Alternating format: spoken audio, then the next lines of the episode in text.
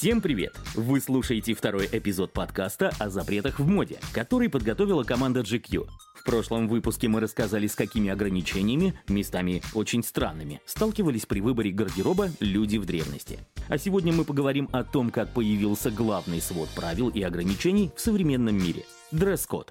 Зачем равнять всех людей под одну гребенку? Почему в лондонском Сити с вами не будут разговаривать, если вы придете на собеседование в коричневых ботинках? Что делать, если вас позвали на вечеринку, а вы понятия не имеете, как одеться, чтобы угодить организаторам? И как люди восстают против жестких правил?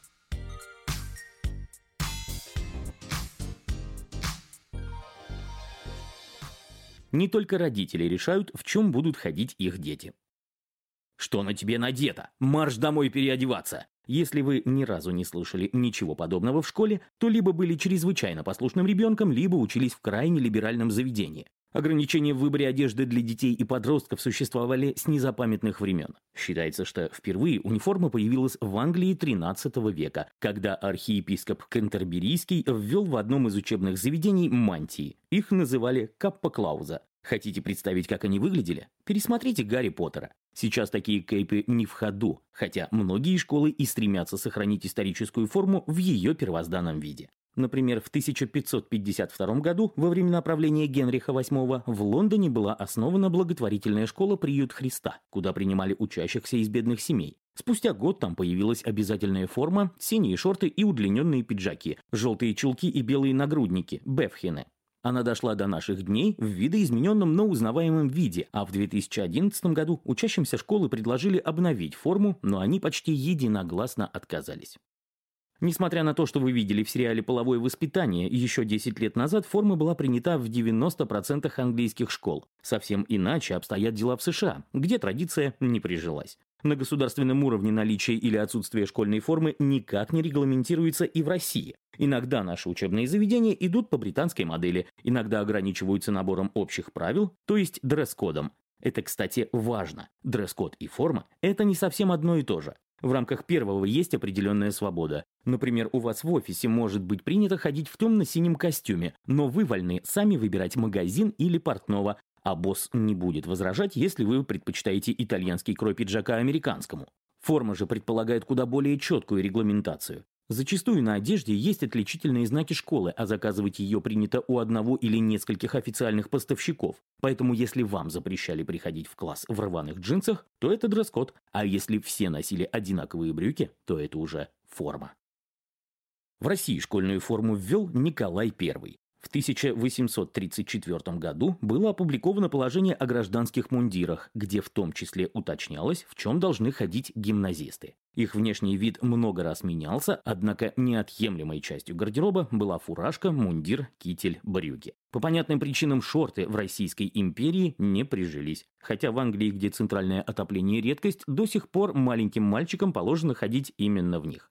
После революции в 1917-м форму в России признали пережитком прошлого, хотя реальная причина крылась вовсе не в буржуазном наследии, просто в стране не было денег, чтобы обеспечить всех школьников одеждой. Вернулась форма лишь после Второй мировой войны в 1949 году. Ваша бабушка наверняка помнит коричневое платье с черным фартуком по будням и с белым по праздникам, а дедушка, вероятно, носил шерстяной пиджак серого цвета и брюки в тон, или же застал гимнастерку и китель, если учился в 50-е.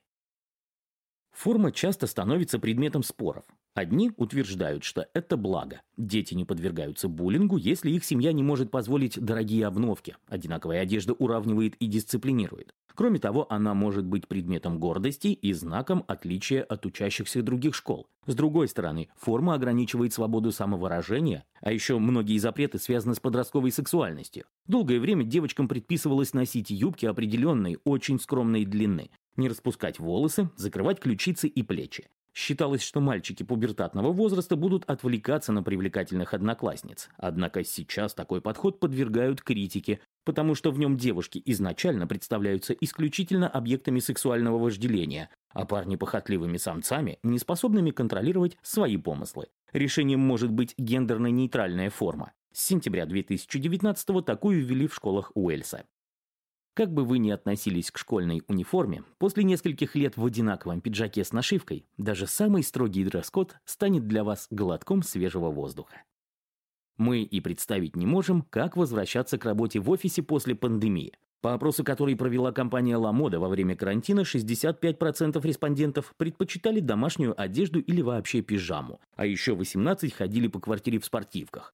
И, вопреки советам всех коучей, на эффективности удаленки это не сказывалось. Но редакторам GQ еще не так сложно. Джинсы и худи вполне допустимый комплект с понедельника по пятницу. А вот специалистам, которые трудятся в банковской сфере, юриспруденции, консалтинге или политике, придется непросто. Хотя в России действительно строгого дресс-кода по данным HeadHunter должны придерживаться лишь 11% работников, на деле этот показатель выше. Так, например, во многих компаниях жесткий регламент отсутствует, но за открытую обувь или одежду вполне могут сделать выговор. В последние годы все чаще говорят о том, что деловой дресс-код умирает. Современные миллиардеры из Кремниевой долины костюмов не носят. Вспомните Стива Джобса, который всегда ходил в голубых джинсах и черных водолазках. Или Марка Цукерберга в бесформенных худи. Тут важно сделать две оговорки. Для себя Джобс предпочитал пусть casual, но униформу. А Цукерберг в последние годы все-таки время от времени надевает двойку, например, на заседание Конгресса. И все же, если вы устроитесь на работу в Google, вашего работодателя в последнюю очередь будет интересовать, умеете ли вы завязывать галстук. Любопытно, что демократизация моды убивает дресс-код, но в свое время она же его и породила. Еще со времен викторианской Англии мужчинам была важна одежда, которую они надевали на работу. Однако лишь к концу XIX века сложился тип классического английского костюма, который дошел до наших дней. Случилось это благодаря массовому производству. Именно технологический прорыв послужил формированию современного дресс-кода. К середине 20-го столетия сложился полноценный образ делового человека. Он должен был носить двойку, рубашку, галстук и нагрудный платок. Сейчас это самый строгий вариант рабочего дресс-кода «Business Best». Он максимально регламентирован, никаких ярких цветов, даже если речь о носках, и никакой обуви коричневого цвета. Удивительно, но опрос 2016 года показал, что шансы найти работу в лондонском Сити близятся к нулю, если соискатель приходит на собеседование в синем костюме с коричневыми дерби. Допустимы только черные ботинки. К счастью, за пределами Сити правило «Never wear brown in town» считается безнадежно устаревшим, да и к костюмам с 70-х годов прошлого века стали относиться намного спокойнее. Сначала в обиход вошли непарные комплекты брюк и пиджака, а спустя еще 20 лет на Западе прочно закрепилась традиция Casual Friday, когда в последний рабочий день недели можно прийти в офис даже в джинсах. Несколько сложнее дело обстоит в Японии, где рабочий дресс-код не спешит становиться формальностью. Закрытая одежда здесь обязательно в любое время года, в 2005-м правительство запустило программу CoolBiz. Этот проект был призван сократить энергетические затраты за счет повышения температуры офисных кондиционеров до 28 градусов. Сами понимаете, пережить такое в пиджаке и рубашке довольно непросто. Поэтому руководство компании смягчили требования к дресс-коду с мая по октябрь. Например, можно было приходить на работу без галстука. Тем не менее, многих сотрудников это смутило. Они приносили пиджаки в руках, а галстуки клали в карман. Работники на Западе, наоборот, рьяно отстаивают свои права на легкую одежду в офисе.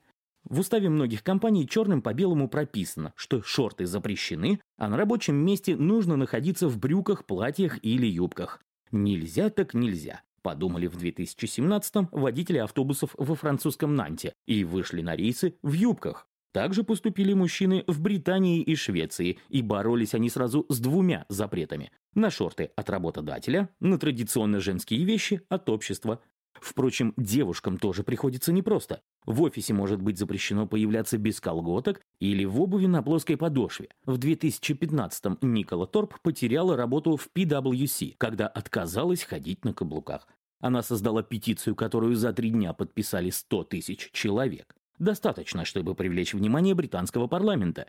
Пока мужчины отвоевывают право носить каблуки, женщины борются за возможность от них избавиться.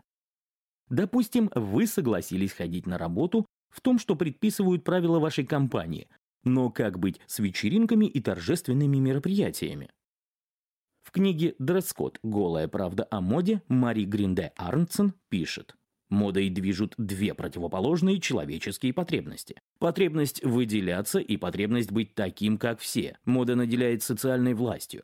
Главное в этом искусстве удерживаться на гребне волны. Вовремя угадывать направление, чтобы оказаться в числе первых. Но не бежать слишком быстро, рискуя остаться в полном одиночестве. Нельзя чересчур отличаться от толпы, нужно отличаться в меру. Пожалуй, это объясняет эффект красных кроссовок. Когда небольшое отклонение от нормы люди воспринимают как проявление индивидуальности. Представьте, что вы пришли на вечеринку в приглашении, на которую был прописан дресс-код Black Tie. Он подразумевает черный смокинг, пиджак с шелковыми лацканами и брюки с лампасами, белую рубашку с манишкой, отложенным воротником и манжетами под запонки, черные Оксфорды, высокие тонкие шелковые носки, галстук-бабочку, нагрудный платок и подтяжки или камербанд. Главное не ремень.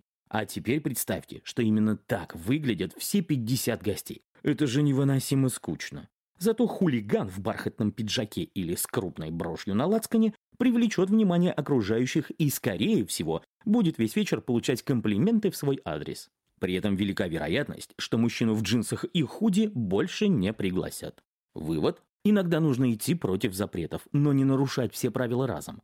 Посмотрите, как оделся на церемонию «Оскар» в этом году Тимоти Шаламе. Это был полный провал. Зато Махершала Али выглядел отлично, хотя и пренебрег некоторыми формальностями.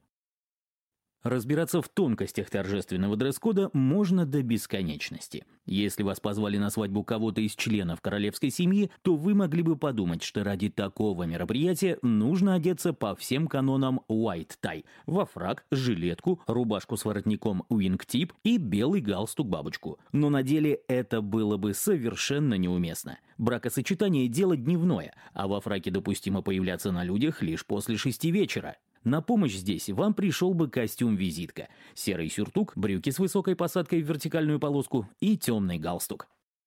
А теперь давайте честно, как часто вас зовут на мероприятия подобного уровня? Если вы не завсегдатай скачек в Аскоте и посольских приемов, то погружаться в нюансы повседневности Винзоров совсем не обязательно. Тем более, что на московских вечеринках любят вычурные формулировки, с которыми не знакома ни королева Елизавета II, ни Google. В приглашениях может значиться загадочное «коктейль в стиле Прованса» или «летний шик».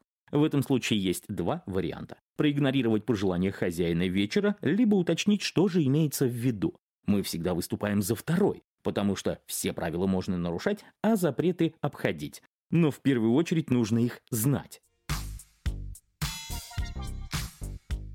Это был подкаст GQ о запретах в моде. В третьем эпизоде мы поговорим о том, с какими запретами сталкиваются дизайнеры, как вдохновиться, а не украсть, что такое культурная апроприация и изменит ли что-то отмена недель моды. Слушайте в следующую среду.